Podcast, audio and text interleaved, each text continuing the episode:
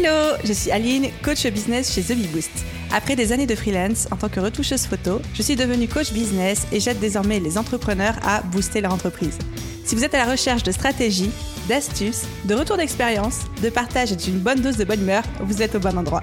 Dans ce podcast, seul ou avec mes invités, je vous partage tout pour vous inspirer au quotidien, vous aider à atteindre tous vos objectifs et faire en sorte que vous puissiez développer le business de vos rêves. Alors, installez-vous confortablement et c'est parti pour l'épisode du jour. Hello à tous et bienvenue dans l'épisode 194 du podcast Je peux pas, j'ai business.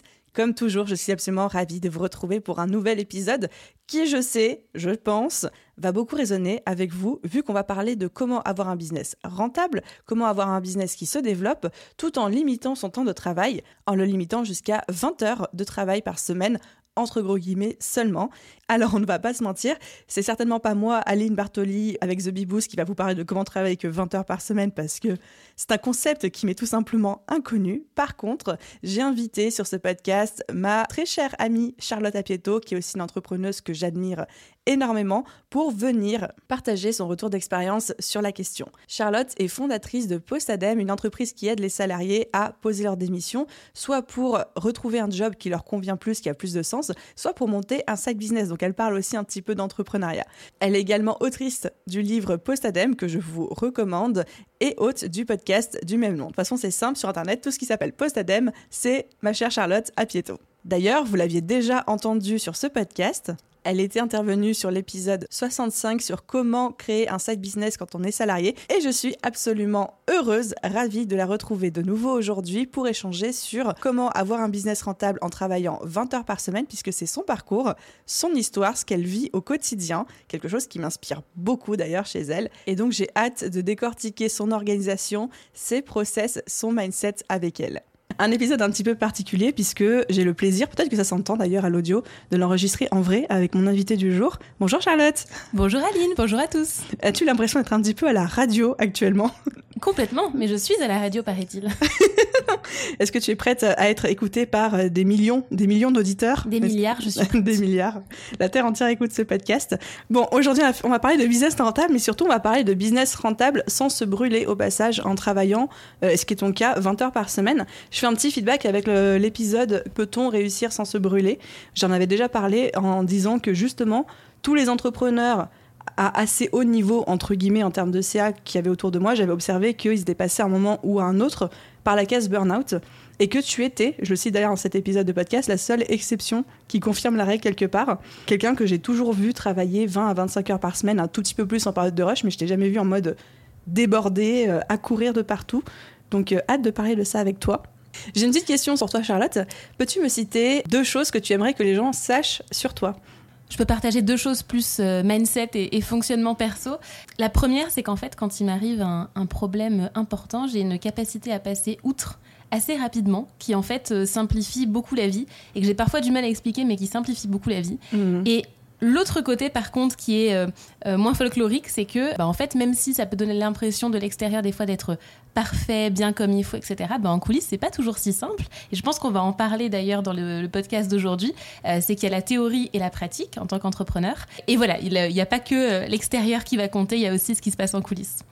C'est vrai que je peux rebondir là-dessus, c'est que je t'ai observé avoir parfois des coups durs en business et toujours avoir une, capacité d'analyse objective, de rebondir, de trouver des actions dans les minutes qui suivent assez ouf. Quoi. Jamais je t'ai vu t'apitoyer sur ton sort et toujours être en mode action, résolution, etc. et de manière très euh, pragmatique en fait. Et j'admire beaucoup ça chez toi.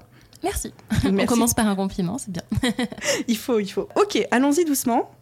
Le titre de ce podcast, c'est Avoir un business rentable en travaillant 20 heures par semaine. Est-ce que tu peux nous décrire un petit peu à quoi ressemble une journée type pour toi, dans la peau de Charlotte euh, Abieto, et ensuite une semaine type de travail pour toi? Très bien. Alors, le matin, je me réveille à... non, je vais pas vous faire la, morning routine, mais par contre, blague à part, le matin, je prends du temps. C'était quelque chose qui me frustrait beaucoup quand j'étais euh, salariée, c'est que euh, je devais me dépêcher, partir prendre le métro, le RER, etc. Et une des raisons de poser madame, c'était de pouvoir démarrer ma journée comme je l'entendais. Et tu vois, les 20 heures, 20 heures semaine, c'est un, rythme... Moi, j'ai besoin d'un rythme assez lent Ça veut pas dire que je suis que je suis lente, mais ça veut dire que j'ai besoin d'espace et j'ai besoin de temps euh, dans mon esprit, même dans mon appartement, dans ma vie, etc. Et donc ça va se ressentir aussi sur euh, mes routines de vie et de travail parce que les deux sont très très imbriqués. Bah tu le sais, hein, quand on est entrepreneur, il n'y a pas la sphère vie et la sphère travail. Les deux sont liés et le travail et la vie et inversement. la vie c'est un travail. Mais en tout cas, oh punchline. Mais... Ça, finira, ça finira dans les chapitrages de cet épisode de podcast. Mais en tout cas, le matin, euh, je me laisse du temps pour le coup avec ma routine yoga, euh, petit déjeuner, parfois balade, voilà, ce genre de choses. Et je suis pas une routine stricte, je pas en fonction du besoin et de l'envie. Et d'ailleurs, ça rejoint notre sujet d'aujourd'hui où, tu vois, au début, je cherchais à rentrer dans une routine type, un peu comme le Miracle Morning, en me disant, mais le matin, je suis censée euh, lire, écrire, méditer, etc. Et en fait, je me suis rendu compte que juste, j'avais des phases de vie. Il y a des phases où j'ai envie d'écrire, il y en a d'autres où j'ai envie de lire, il y en a d'autres où j'ai envie de faire je sais pas quoi d'autre. Et je vais me tenir vraiment à ce qui me fait plaisir et à ce, ce qui m'apporte du bien et pas ce qui est euh, objectivement bien en ce moment ou tendance. Et donc ma mmh. journée, elle commence vraiment par ça. Et tu vois, c'est lié à notre sujet de travailler 20 euh, heures par semaine ou de faire un peu différemment de ce qu'on entend. Euh, c'est que je pense que ça s'applique aussi au cadre qu'on se met dans notre business et dans notre vie.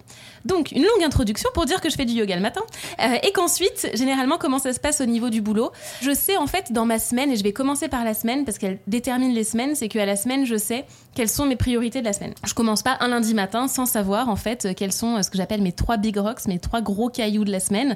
Et le fait de savoir ça, ben ça tient sur trois lignes et donc je sais que ce qui va compter c'est de m'occuper de ça.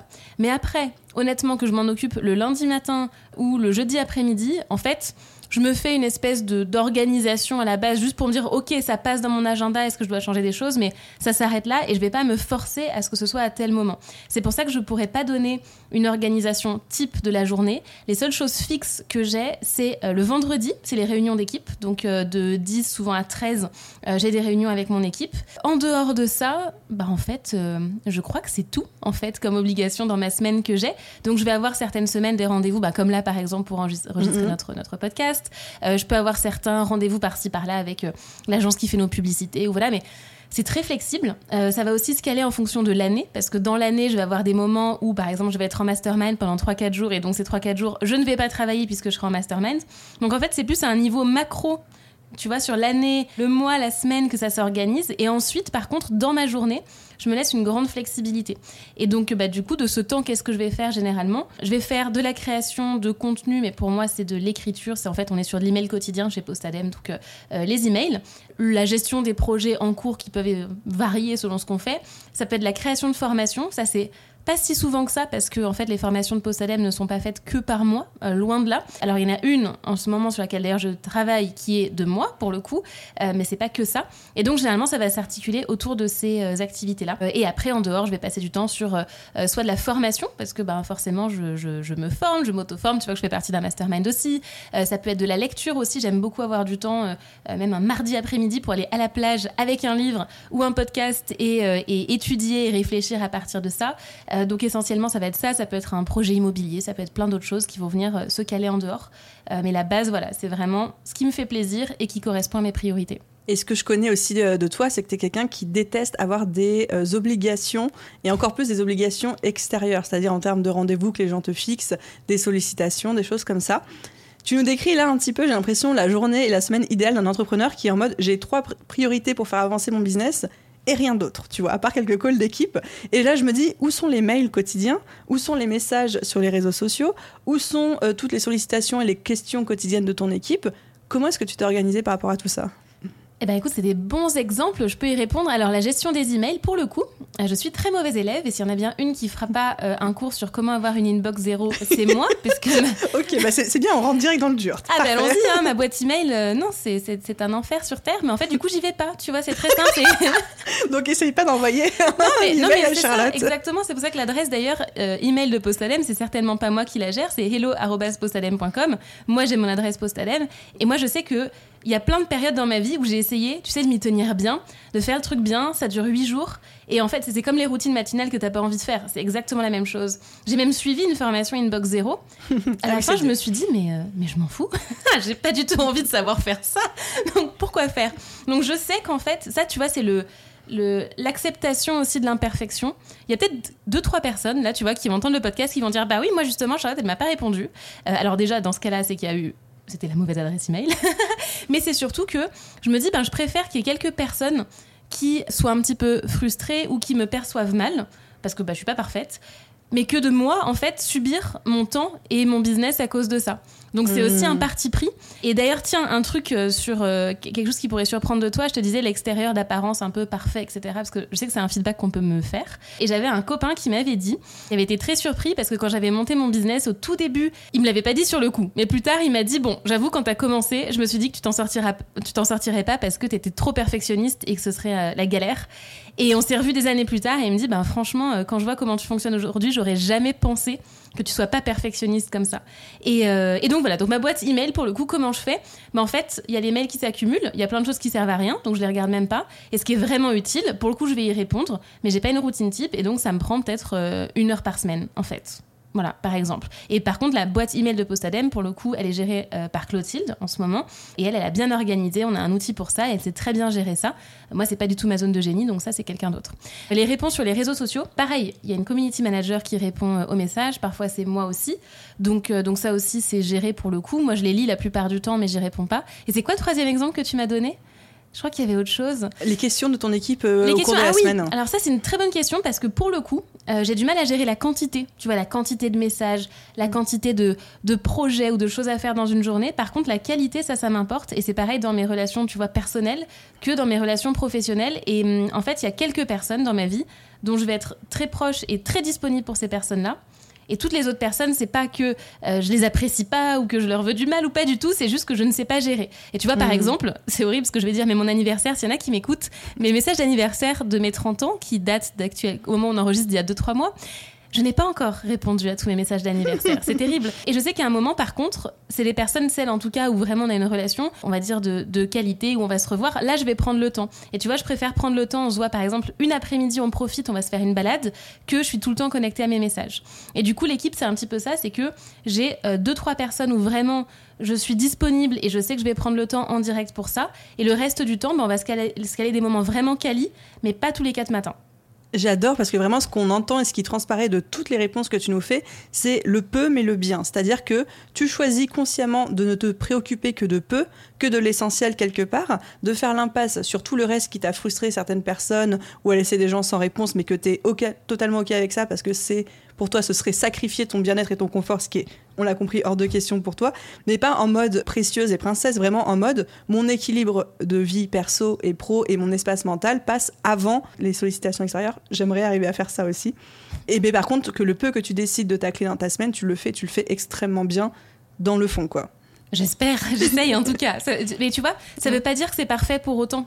C'est ce que je disais, c'est que même si euh, cette organisation-là, elle me convient, bah, il y, a forcément des petits loupés. Et je pense que c'est ça, tu vois, une des clés aussi de la sérénité en tant qu'entrepreneur et en mhm. tant qu'être humain de façon générale, c'est d'accepter que, euh, en fait, il y aura des loupés. Et à partir du moment où tu sais qu'il y aura des loupés, bah c'est ok. Mais tu vois, c'est comme, euh, je sais pas, je prends, je prends, souvent le parallèle entre les relations amoureuses et, professionnelles.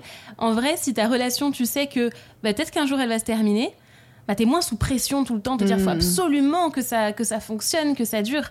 Alors ça veut pas dire, comme tu sais que potentiellement ça peut louper un jour et que t'es ok avec ça, ça veut pas dire que tu vas euh, euh, saboter ta relation et que c'est terminé maintenant et que ça va être l'enfer. Non, tu vas vivre le truc au max.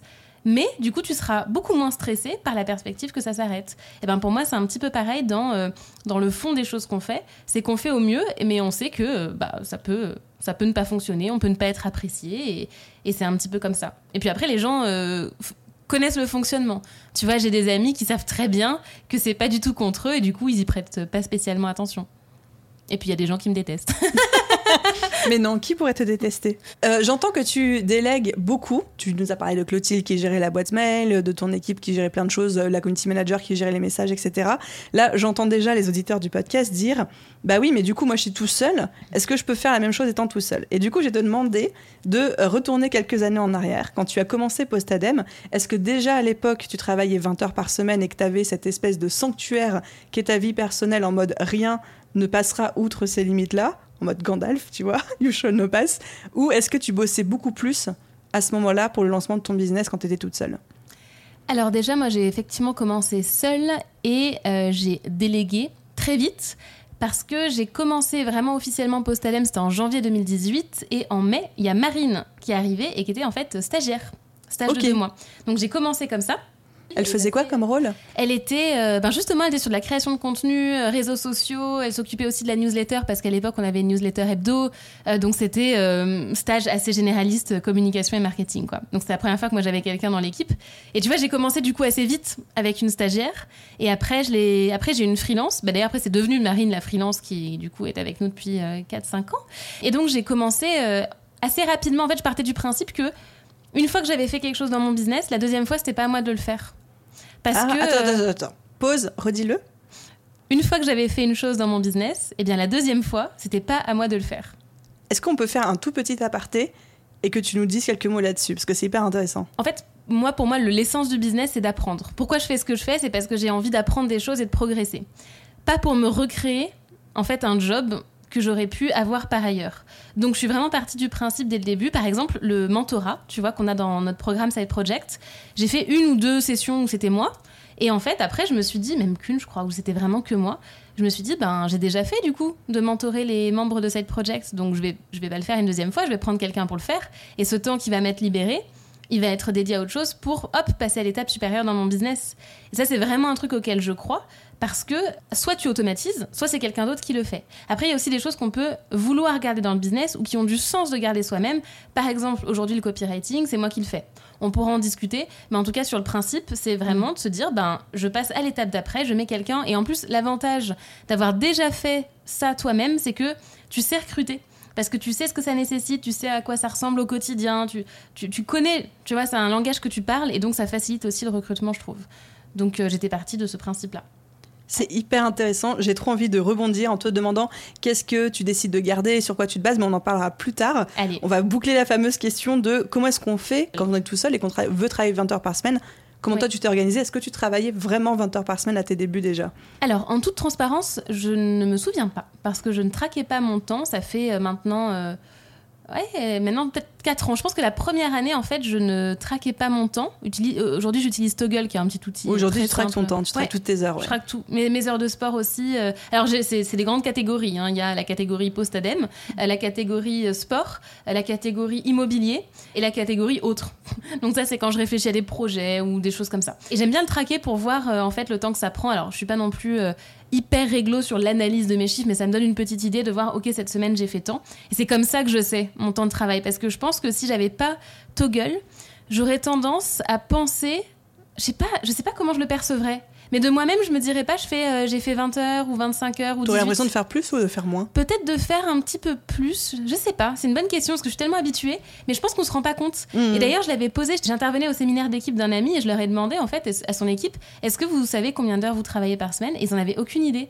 Je pense qu'on se rend pas compte. Et autant vous travaillez plus ou moins que vous ne le pensez. Et voilà, enfin c'était un autre sujet. En tout cas, je traquais pas au début. Je me souviens qu'au début déjà, la toute première année, j'avais un rythme différent. Alors je sais que j'avais beaucoup euh, voyagé, euh, pris des vacances, donc lycée sur l'année, je pense que honnêtement, c'était pas plus qu'aujourd'hui. J'ai juste le souvenir que, comme je faisais les coachings moi-même et que, euh, en fait, c'est une cible de salariés, j'avais beaucoup de coaching le samedi et en soirée.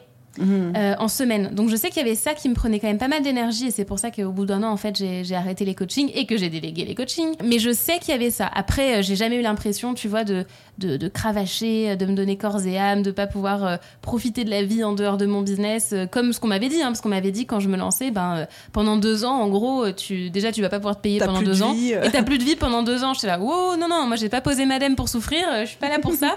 et donc, dès le début, j'ai quand même fait, fait attention à moi, quoi.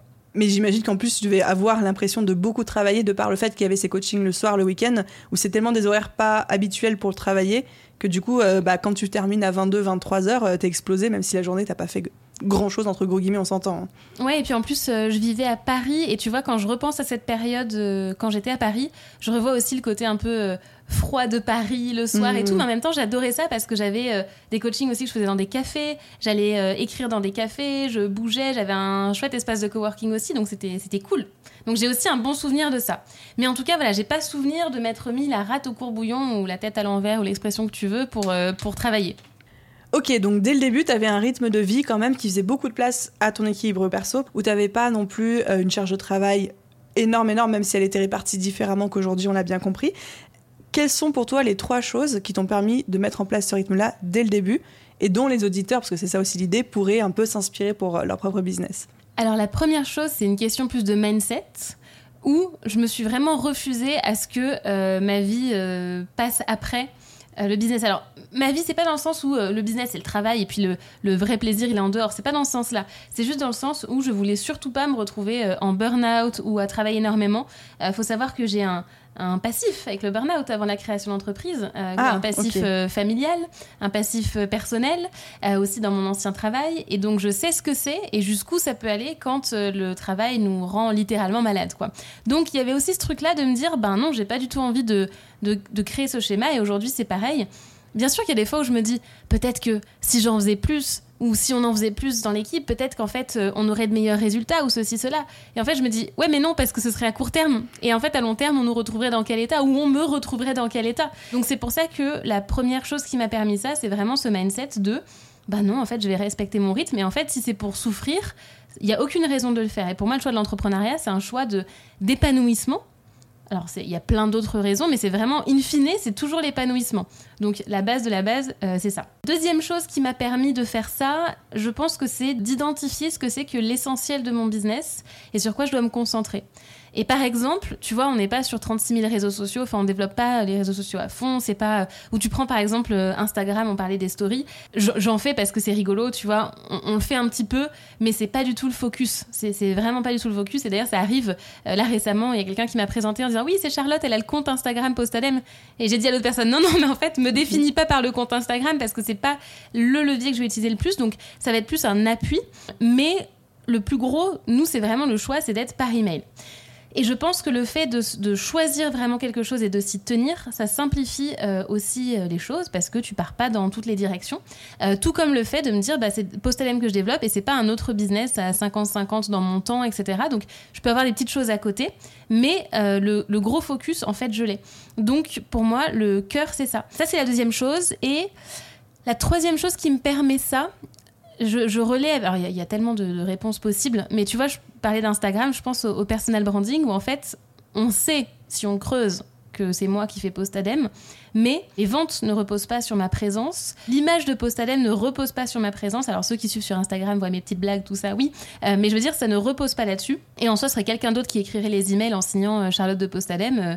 Euh, si la personne est vraiment douée en copywriting et sait me remplacer, ça fait le job, quoi. Donc mhm. en fait, il y a aussi ça, c'est que c'est pas tellement mon image personnelle et du coup, mon business est vraiment décorrélé de mon ego. C'est-à-dire que si quelqu'un aime pas Postadem, bah oui, je vais pas être contente. Mais je veux dire, je me sens pas moi personnellement remise en question ou ma valeur remise en question. Et de façon générale, j'arrive à bien séparer les deux. Et je pense que c'est quelque chose aussi qui m'aide. Et après, il y a des éléments concrets sur euh, le fait de euh, déléguer. Il y a 36 sujets, hein, donc euh, l'essentiel, je pense que c'est ça. Est-ce que ça répond à ta question? Complètement. Donc, on avait le point mindset et j'ai beaucoup aimé sur le fait que tu dises que on fait l'entrepreneuriat, on est entrepreneur principalement pour l'épanouissement et que du coup, si c'est pour pas être épanoui dans la construction de notre boîte, en fait, c'est un espèce de, on se tire une balle dans le pied. Le deuxième point aussi, le fait de te concentrer sur l'essentialisme de ton business. Ça rejoint un petit peu ce qu'on disait tout à l'heure sur le fait que tu faisais essentiellement du copy aujourd'hui parce que c'était ta zone de génie, ta grosse valeur ajoutée dans le business et pas t'es pas éparpillé entre la création de contenu, l'Instagram. On a compris que tu déléguais aussi une partie de tes formations, etc. Juste une petite pause sur ce point-là. Comment est-ce que tu t'es dit, ok, je garde le copywriting de mes emails quotidiens parce que c'est ma valeur ajoutée, mais je délègue la création de mes formations, là où je sais que moi, en tant qu'entrepreneur, j'aurais fait le contraire, quoi. Hmm. Bah en fait, c'est une question de. Tu vois, la zone de génie, en fait, on a quatre zones de compétence. Il y a la zone de génie, la zone d'excellence, la zone de compétence et la zone d'incompétence. Hmm. La zone d'incompétence, c'est vraiment le truc que tu sais pas faire, ou alors si tu le fais, tu le fais mal, quoi. Euh, clairement. Bah, tiens, tu vois, moi, par exemple, Instagram, euh, si je devais faire une stratégie de communication Instagram, je serais. Euh, entre l'incompétence et la compétence. Allez, soyons indulgents. La compétence subie, du coup. Ouais, c'est un peu ça, tu vois. L'incompétence chez moi serait par exemple le bricolage, tu vois, ou dans le business, ça va être la, technique. Tu me demandes de faire un truc sur le site internet, je, ne sais même pas comment accéder à mon propre site internet. Vraiment, c'est terrible. Donc ça, c'est la zone d'incompétence, tu vois. La zone de compétence, c'est ce que tu sais faire. Ça fait le job. C'est pas incroyable, mais ça fait le job. Par exemple, dans mon cas, euh, je sais pas moi, la, la gestion financière, ok, je peux m'y retrouver dans mes chiffres à peu près. Euh, bah allez, Instagram, on peut éventuellement mettre là-dedans, ça passe. Euh, ensuite, à la zone d'excellence, là-dedans, t'es vraiment très bon. Ça veut pas dire que tu es number one mondial et que personne ne t'arrive à la cheville, parce que sinon, coucou syndrome de l'imposteur, mais en tout cas, ça veut dire que tu es vraiment très bon là-dedans, t'apportes vraiment de la valeur, Par contre, c'est un truc qui te prend de l'énergie. Ça t'en donne pas, ça t'en prend. Bah, par exemple, moi, ça va être l'accompagnement. Le coaching, typiquement, ça va être ça. Ça veut pas dire que c'est parfait ce que je fais, mais je pense que c'est quand même un domaine dans lequel je suis assez bonne, tu vois. c'est très bonne, voilà, disons ça. Mais par contre, ça me prend de l'énergie au-delà d'un certain volume qui est très très vite atteint. et ensuite, il y a la zone de génie. Ça, c'est vraiment ce que tu fais très très bien aussi. Tu es excellent là-dedans. Et en plus, ça te donne de l'énergie. Et tu sens que c'est ce qui apporte le plus de valeur à toi et à ton business. Et pour le coup, moi, s'il y a bien un truc que euh, je veux ou que je dois garder dans mon business, c'est euh, le copywriting parce que c'est vraiment un, domaine dans lequel j'aime progresser, où j'aime me former. Tu vois, naturellement, j'adore aller voir ce qui se fait euh, dans d'autres newsletters, par exemple. Mm, mm. Et il y a des moments où je me dis, ah, quand même, c'est vrai que c'est un, un email quotidien, c'est une charge et tout. Est-ce que je devrais pas déléguer? Alors, d'une, déjà, je n'arrive pas à trouver un bon copywriter pour me remplacer. Et de deux, même si c'était le cas, en fait, je suis pas sûre que je délèguerai à 100%. Peut-être une partie des emails, mais pas tout, parce que c'est quand même quelque chose dans lequel j'aime progresser et je le vois, j'adore voir ce qui se fait ailleurs. Donc ça, je le garde pour l'instant. Et pourquoi, par contre, les formations, je vais déléguer? Parce que déjà, je veux pas que les produits de mon entreprise reposent sur moi. Je sais pas, c'est comme si tu avais quelqu'un. Euh, une boîte qui fabrique euh, des. Hum, bah tiens, j'ai pris une barre protéinée là, des barres protéinées, et que le fondateur il dit non, il y a que moi qui dois fabriquer les barres protéinées qui sortent de l'usine. Ben euh, non quoi. Pour moi c'est un petit peu la même chose. C'est que non, ton entreprise elle a des produits, elle pourra avoir d'autres produits. Parce que regarde, si un jour moi je pose Madame, tu vois, pour X ou Y raison, je pars post-ADEME.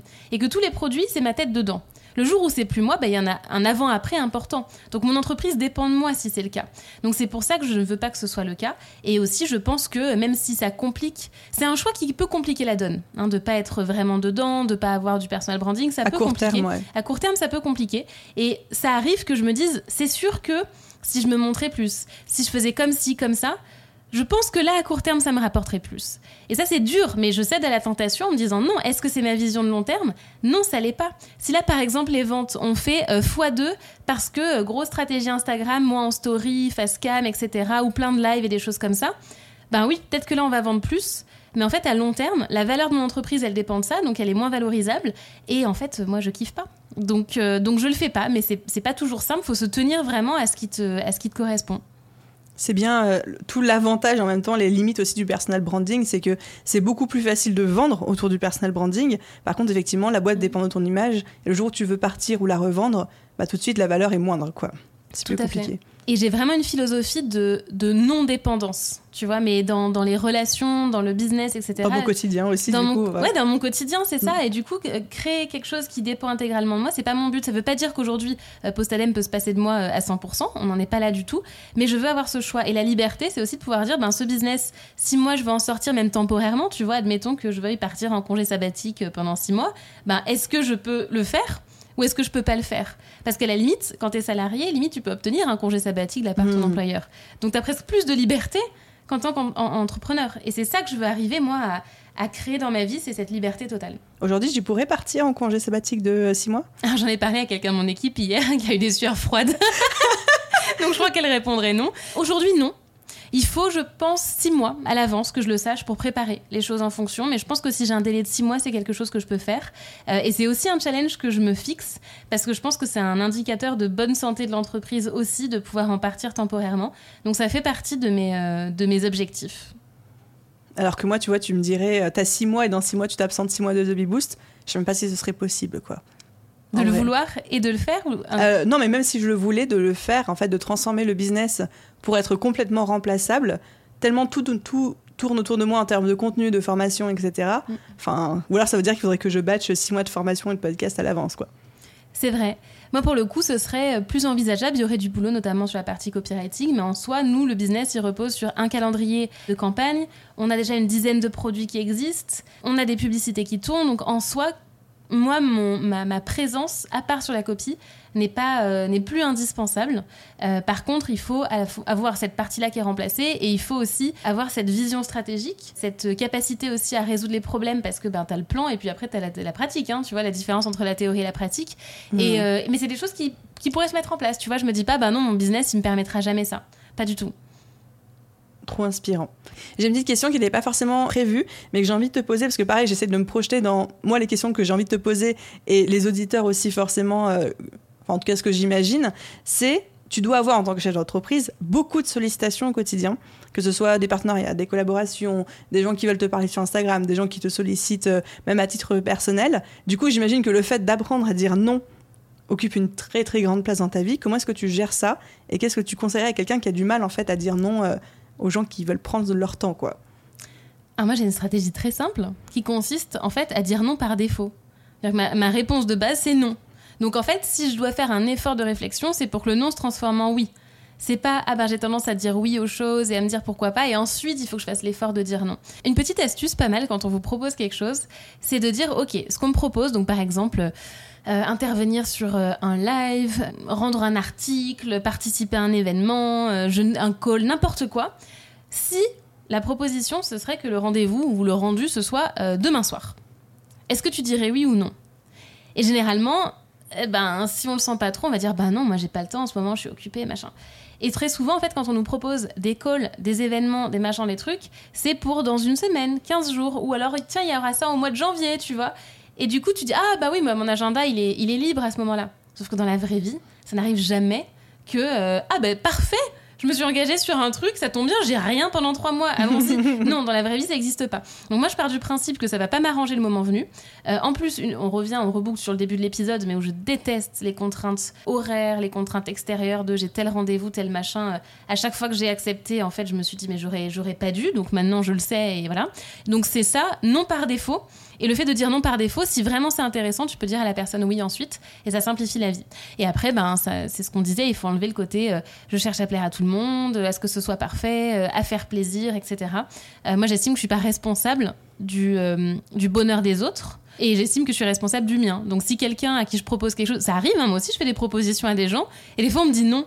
Bah je me dis pas, ah, cette personne elle m'aime pas ou c'est pas gentil ou je sais pas quoi je me dis juste ben c'est quoi la raison? elle a raison parce qu'en soi ça lui prendrait du temps et quand la personne accepte ben trop cool on le fait et, euh, et je lâche prise là-dessus et je pense que ça aide bien aussi donc vraiment être ok avec le nom et pas le prendre personnellement en fait. Hein. Bien sûr, moi quand je dis non, bah, il y en a certainement que ça, concerne ici aussi, à qui j'ai pu euh, euh, refuser une demande d'échange. Par exemple, moi je reçois beaucoup, beaucoup de messages euh, de personnes qui me disent, bah voilà, je veux me lancer dans le coaching un peu comme toi, je veux écrire un livre, je veux faire, enfin tu vois, des, choses par lesquelles moi je suis passée et qui du coup me contactent à ce sujet, ou est-ce que tu pourrais m'aider sur mon projet, etc. Et en fait, je peux pas le faire. Et c'est pas contre ces personnes dans le sens où euh, le projet n'est pas assez bien ou que le message n'est pas bien. C'est pas ça. C'est simplement que sinon on s'en sortirait pas et je pense que c'est pareil pour toi. Mais ça veut pas dire qu'il faut pas essayer. Parce que ça m'arrive d'accepter. Tout comme moi ça arrive que des gens que j'ai envie de contacter acceptent. Et ça arrive, donc il faut pas s'arrêter pour autant, il faut pas se dire ah mais du coup quand on contacte les gens, la plupart du temps ils vont dire non. Non parce qu'il faut, euh, ça, ça, peut tomber sur l'exception. Et pour ça il y a aussi des manières de rendre la proposition euh, alléchante aussi, euh, parce mm. qu'il y a aussi beaucoup de messages que je reçois où ça donne pas envie de répondre, où c'est mal amené. Donc voilà. Est-ce que tu peux nous dire un petit peu de quelle manière est-ce que tu refuses? Comment est-ce que tu formules ta réponse? Exemple que je peux donner, tu vois, ça c'est un exemple typique, un peu gênant c'est qu'il y avait un entrepreneur du coworking où je travaillais avant, donc c'était en 2017, donc je travaillais en start-up et euh, donc c'était un incubateur, pardon, pas un coworking, et donc il y avait un entrepreneur là-bas, donc c'était devenu un ami, et on s'était pas revu pendant un bon moment parce qu'après, bah, moi je suis partie, j'ai monté ma boîte, je suis partie à Nice, enfin bref.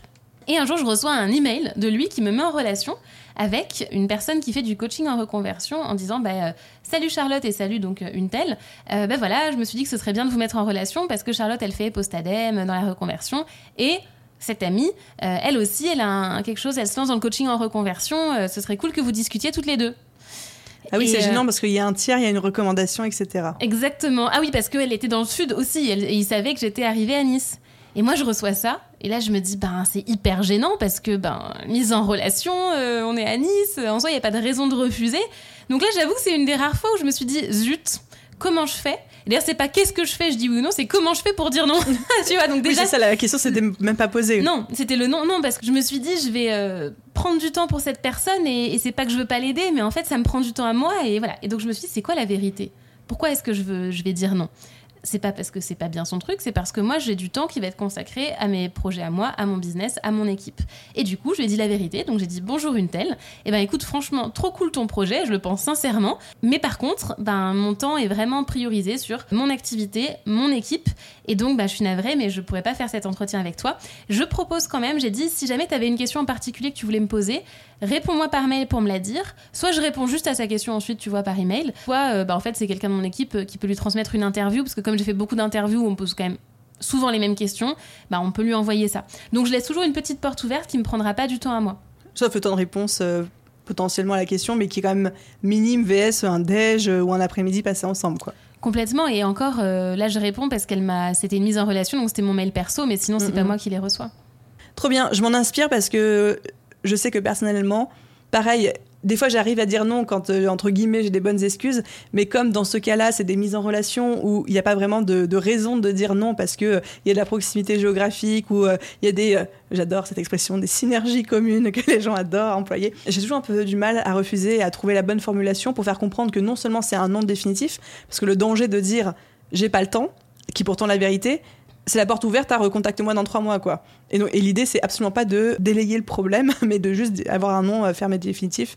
Et j'ai jamais réussi à trouver de formulation vraiment euh, puissante tout en respectant l'autre, en fait.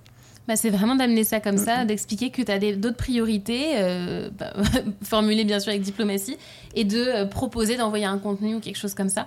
Et tu vois, le fait d'être vraiment libre, indépendant, etc., pour moi, c'est ce principe-là, c'est que tout ce qui ne va pas euh, contribuer à te donner de l'énergie, à euh, te faire progresser et à accomplir tes objectifs à toi, mais en fait, tu, dis non à partir de là. Et c'est pas égoïste, parce qu'on peut pas mener tous les combats, entre guillemets. Mm, mm. Tu vois, c'est comme dans le monde, bah, en ce moment, il y a tellement de sujets, d'enjeux, de, problèmes qui pourraient être réglés que si tu cherches à répondre à tout, tu n'y arriveras pas. Et ceux qui écoutent ce podcast, ben, vous le savez, quand on cherche à parler à tout le monde, on parle à personne. C'est le, principe d'avoir une audience euh, bien ciblée, etc. Et, c'est la même chose dans la vie. Si tu cherches à être partout, ça, ça marche pas. Et donc c'est au détriment. Si par exemple je vois cette personne-là, alors qu'en plus j'en ai pas envie, ça me prend de l'énergie. Donc cette énergie, déjà pour la personne en face, c'est pas très cool parce que je suis pas au max, parce que ça me gonfle d'être là. Euh, et ensuite pour moi, c'est de l'énergie et du temps qui est pris au détriment de mon équipe, de mon audience, de mes amis. Donc en fait, on va dire que ça enlève la valeur aussi à d'autres choses importantes. Voilà. Donc une fois de plus, qualité versus euh, quantité. J'adore. On arrive tout doucement vers la fin de cet épisode. Est-ce que tu aurais trois idées d'action peut-être concrètes que les auditeurs pourraient mettre en place dans leur business pour avoir un rythme un petit peu plus léger de leur quotidien? Écoute, Première chose, ça va être une action mindset. Et après, ce sera des actions euh, de la vraie vie. Euh, oui. Première action mindset, c'est une question à se poser, c'est qui suis-je en dehors de mon business? Qui suis-je en dehors de mon business? Euh, Ça peut être euh, ma personnalité. Tu viens de me spoiler ma question de fin d'épisode que je pose à tous mes invités maintenant. Ah, c'est vrai, pardon. depuis quelques semaines. Mais c'est pas très grave. Parfait. Ah, et eh ben du coup, euh, j'ai intérêt à voir la réponse. Donc, qui suis-je en dehors de mon business? Donc, ma personnalité, mes rêves, mes amis, mes projets perso, euh, mes loisirs, bref, tout ce qui va constituer ma vie euh, en dehors. Parce que nous, on est personnellement, on est une entité, et puis il y a l'entité entreprise. Ce sont deux mmh. entités différentes. Et moi, comment je vois ça Il faut imaginer un petit peu comme deux sphères, tu vois, l'une euh, loin de l'autre, comme ça. Et en fait, tu as l'entité, toi, qui va amener à l'entreprise quoi Des ressources, des compétences, du temps, de l'énergie, peut-être de l'argent, quand au début tu mets de l'argent de ta poche, ce genre de choses. Donc ça va amener dans ce sens-là. Et dans l'autre sens, l'entité entreprise, elle va amener à ta petite personne, elle va lui amener de l'argent, elle va lui amener des rencontres aussi, elle va lui amener des compétences que ça va lui permettre de développer. Donc tu vois ce que je veux dire, c'est que c'est vraiment pour moi deux entités qui vont interagir l'une et l'autre, mais les deux ne sont pas fondus. C'est pas une entité je ne suis pas Postadem. D'ailleurs, des fois, des gens qui me, qui me connaissent et qui, présentent, qui me présentent à des gens qui ne connaissent pas, c'est Charlotte de Postadem. Et je suis là, alors pas que, euh, même si je vois le principe, on a tendance à faire ça, mais, euh, mais, mais je ne suis pas que postadem, et je ne suis d'ailleurs pas postadem. Et cet petit exercice mindset, il aide aussi, je pense, à relâcher une peur, c'est la peur que le business ne fonctionne pas. Parce que, ben, tu vois, il y a des moments euh, dans tout business plus ou moins faciles, difficiles, il y a des périodes plus difficiles. Et hum, je pense que quand tu es indépendant de ton business, comme une relation, ben, si tu acceptes que peut-être ce business, il va mourir à un moment, pour X ou Y raison, que tu vas vouloir le quitter, bah, tu es aussi beaucoup plus fort parce que tu as conscience que tes compétences ou ton, tes contacts, tes ressources, tu vas les utiliser à une autre fin que ça. Peut-être que tu vas remonter un business, peut-être que tu vas faire ci, peut-être que tu vas faire ça. Et cette liberté d'esprit, ça ne veut pas dire que c'est facile, mais cette liberté d'esprit, elle va te permettre de te décorréler de ton business. Et du hmm. coup, grâce à cet exercice mindset, ben derrière, euh, les actions que je vais proposer, tu vois, elles, sont, euh, elles en découlent de manière beaucoup plus fluide. Est-ce que c'est clair ce que je te raconte déjà là-dessus? C'est hyper clair, j'aime beaucoup parce qu'il y a quelques épisodes, genre deux, trois épisodes euh, précédents, celui-ci, il y a un qui est sorti, les, auditeurs, vous pouvez le retrouver en scrollant juste un petit peu plus bas dans les épisodes, qui s'appelle Qui es-tu sans ton business? Et en fait, je dis exactement la même chose que toi, et pourtant on n'en a pas parlé, parce que tu n'étais pas au courant, où je parle effectivement de ces sphères, de cette presque transaction en fait qui est entre toi et ton business donnant-donnant. Donc c'est hyper passionnant. J'ai hâte de découvrir les actions plus concrètes. Alors les actions plus concrètes, je ne sais pas si ça va être très révolutionnaire, mais je pense que inclus dans cette logique mindset, ça change tout. Donc pour moi, l'autre, euh, la première action concrète à faire, c'est de se dire c'est quoi l'essentiel de mon business? il y a un excellent livre là-dessus qui s'appelle The One Thing, euh, l'essentiel. Qu'on adore, qu'on adore. en as peut-être déjà parlé euh, en podcast. ok, donc vous découvrez, vous découvrez pas. Moi, j'ai lu le livre il y a quelques mois, donc c'était assez nouveau, et ça a mis des mots aussi sur ce que je tâche d'appliquer. C'est pas simple à appliquer, hein, c'est de vraiment identifier la chose, l'activité, ou si tu le fais, tout le reste sera euh, plus facile, voire inutile. Mais de se dire qu'est-ce qui est aujourd'hui comme le 20-80, qu'est-ce qui rapporte le plus à mon business? Tu vois, par exemple, il y a certains réseaux sociaux là qu'on a arrêtés en se disant, mais euh, il y a euh, Marine de l'équipe qui passait du temps pour finalement quoi? Ou par exemple la newsletter aussi, on avait une newsletter le lundi avec les articles de la semaine. Et en fait, ça servait pas tellement les ventes. Alors oui, c'était sympa à lire, mais finalement, on voyait pas tellement ce que ça apportait. Ça prenait du temps à Marine, ça prenait du temps sur nos campagnes, donc c'était pas forcément pertinent. Et donc d'abandonner ce qui va pas servir cette direction-là. Et c'est pas facile parce que des fois, on pense que notre essentiel il est là. Et on se rend compte que bah, c'était peut-être pas le cas. Donc, une fois de mmh. plus, il n'y a pas une, une réponse euh, ultime, absolue, ça se, découvre en testant. Quand on enlève ça, est-ce que ça continue de fonctionner Ça fonctionne moins bien, mieux, etc. Donc c'est pas si simple. Mais en tout cas, c'est de prendre ce temps. Franchement, prenez-vous, tu vois, une action vraiment clé. Après la question qu'il fallait se poser tout à l'heure, une action clé, c'est euh, prendre une demi-journée. Tu vois, t'es au calme, tu te mets dans un café, un parc, ce que tu veux, et tu regardes vraiment, toi, intérieurement, ton intuition, elle sent que c'est quoi qui apporte le plus. Et le lendemain, tu te reprends une demi-journée et là, tu regardes tes chiffres. Et là, tu regardes tes chiffres en te disant, OK, donc en fait, mes prospects viennent d'où? C'est qui mes, mes meilleurs clients? Qu'est-ce qu'ils ont acheté? D'où ils venaient, depuis combien de temps ils étaient chez nous. Et ça, c'est pas simple. D'ailleurs, nous, on est dans une phase là euh, de travail d'analyse de nos chiffres parce qu'il nous manque encore un petit peu de data. Ça va nous permettre de prendre certaines décisions qu'aujourd'hui, moi, je n'arrive pas à prendre par manque de visibilité sur les chiffres. Et les chiffres peuvent venir euh, à l'inverse de nos intuitions. Mm, mm. Et je pense que c'est important d'avoir les deux parce que nous, on a quand même une fibre entrepreneuriale où on est capable de voir certaines choses et ensuite, on va le confronter à ces chiffres-là. Donc, prenez-vous deux demi-journées, euh, une intuition, une chiffre, et avec ça, vous allez identifier où se fait vraiment le cœur de votre business. Tu vois, je pense à une, une copine entrepreneur où pour le coup, elle s'est rendue compte que, donc elle a deux programmes euh, dans la formation aussi. Un programme phare qui fait le plus gros du chiffre d'affaires et un autre programme qui vient après pour ses meilleurs clients. Et en fait, au bout de plusieurs années, ils se sont rendus compte avec son équipe que celui qui était le plus rentable et qui rapportait le plus à l'entreprise, c'était le deuxième programme et pas le premier. Donc tu vois, ça c'est des choses qu'on voit pas forcément immédiatement euh, et qu'il faut évidemment euh, creuser. Donc euh, la deuxième action clé, selon moi, c'est ça, c'est identifier l'essentiel. Et la troisième action clé, c'est de regarder votre petit agenda, de regarder votre temps. Vous mettez en place Toggle pour traquer votre temps et vous voyez où votre temps se perd. D'ailleurs, dans l'équipe, on fait ça aussi. Ce matin, j'avais justement un appel avec quelqu'un de l'équipe où en fait, elle m'a envoyé son rapport mensuel de temps et j'ai vu un temps énorme passer sur un projet où du coup, en fait, le projet il est plus rentable. Moi, je hmm. m'étais dit à la base, bah, ce serait intéressant de le faire. Et voyant ce que ça a mobilisé en temps à l'équipe et pas qu'à elle, en fait, on a perdu de l'argent, tu vois, sur cette campagne-là. Et ça, je l'aurais pas vu venir si j'avais regardé que le chiffre d'affaires de la campagne. Et donc, à partir de là, ben, on le sait, on peut ajuster. Donc, il faut vraiment le faire pour vous, surtout si vous êtes solo. Combien de temps vous passez sur les choses euh, que vous faites aujourd'hui?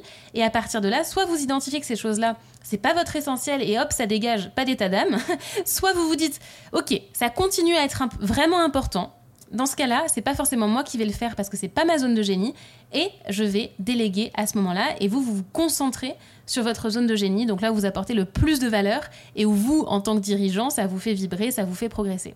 Et je vais enfoncer le clou sur l'importance de euh, connaître son temps et combien de temps on passe par projet, etc.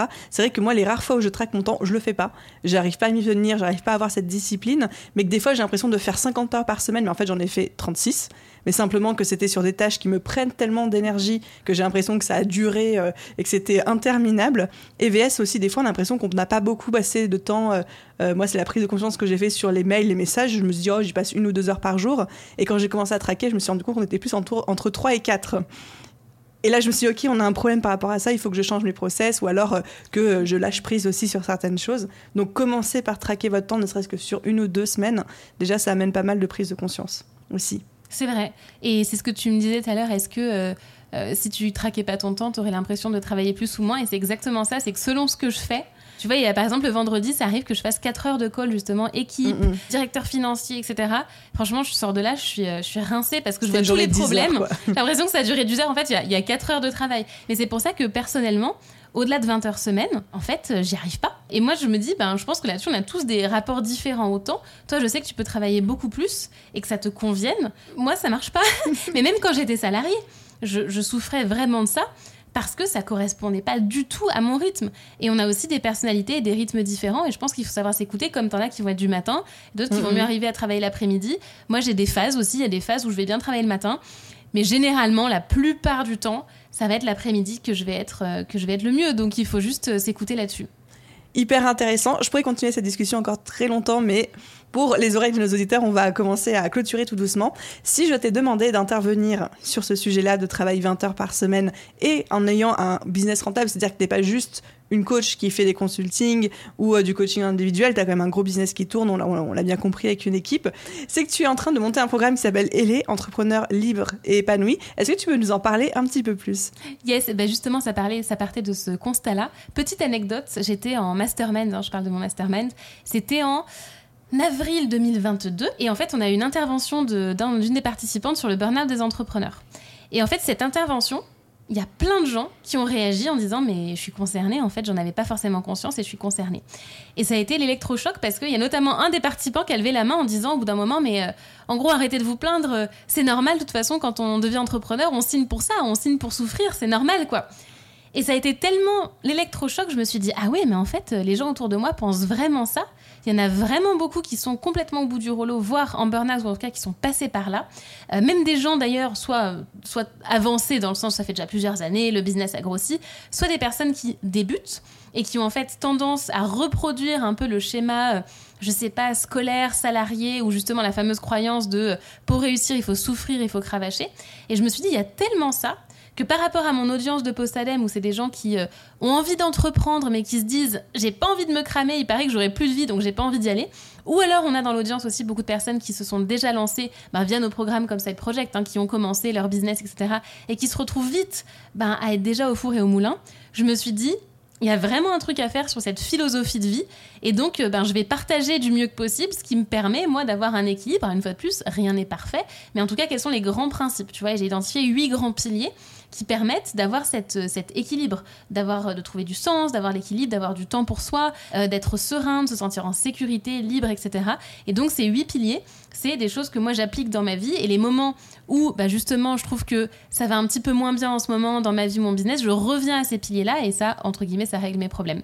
Donc je me suis dit que j'allais mettre tout ça dans un programme. C'est pour ça que justement je fais cette formation moi-même pour le mhm. coup, parce que ça c'est dans ma petite tête et ma petite vie à moi, pas celle de, mon équipe. Et, euh, et donc l'idée c'est vraiment de transmettre ça, c'est comment tu transformes pas l'entrepreneuriat en enfer pire que le salariat, mais tu fais vraiment l'entreprise qui est au service de ta vie et pas l'inverse. Est-ce que tu peux nous, en guise de teaser, nous citer un ou deux piliers? Oui, bah bien sûr. Un des piliers dont on a parlé là, c'est le temps. On parle justement de comment retrouver euh, le temps. Alors, il y a un des, un des passages où c'est la méthode anti-Sarkozy, parce que c'est Sarkozy, c'était euh, mm. travailler plus pour gagner plus. Là, non, on va essayer de faire l'inverse, c'est travailler moins pour gagner plus. Tu vois, c'est ça l'objectif. Donc, justement, comment on se réapproprie son temps. Et c'est, je parle de la, non pas de la semaine de 4 heures, mais de la journée de 4 heures dedans c'est mon rythme, c'est mon principe, mais l'idée c'est ça, c'est comment tu limites le nombre d'heures. Donc il y a un des piliers qui est, qui est le temps dont on a discuté. Un autre pilier, ça va être la sérénité. Le, temps, on va être sur quelque chose de très euh, pragmatique, pratique sur l'organisation de ton temps. La sérénité, ça va être quelque chose de beaucoup plus mindset sur comment tu fais en sorte d'être serein un peu quoi qu'il arrive dans ton hmm. business. Voilà. Euh, et après, les autres piliers, il y a aussi sur, euh, sur l'entourage, on n'en a pas tellement parlé, mais le cercle dont on fait partie a un impact hyper important aussi sur notre santé mentale en tant qu'entrepreneur. Donc voilà, un petit teasing euh, rapide. Ça donne trop envie, même, même à moi. Enfin, de toute façon, je te l'avais déjà dit, je pense que je serai cliente de ce programme à titre, à titre personnel. Charlotte, Merci beaucoup. Je mettrai évidemment euh, tous les liens des ressources qu'on a citées, y compris celui de ce programme, dans la description de cet épisode de podcast. Merci pour ta présence, pour ta générosité, pour ta bonne humeur, pour ton humour. Ah, bah qu'est-ce qu'on a rigolé. Merci pour ton invitation. C'était un vrai plaisir. À bientôt. Et voilà les amis pour cet épisode de podcast. J'espère qu'il vous a plu. Absolument toutes les ressources, les liens, les anciens épisodes que j'ai pu citer ou que Charlotte aussi a pu citer dans cet épisode sont linkés dans la description sur la plateforme d'écoute sur laquelle vous êtes en train d'écouter ces, ces, mots actuellement. S'il y a une chose que je retiens de cet échange, alors il y avait beaucoup, beaucoup de choses intéressantes, j'ai appris plein de choses, mais il y en a une particulièrement qui m'a un petit peu fait l'effet euh, d'une petite baffe en pleine figure, c'est quand Charlotte a dit si je l'ai fait une fois dans le business, je ne le refais pas deux fois.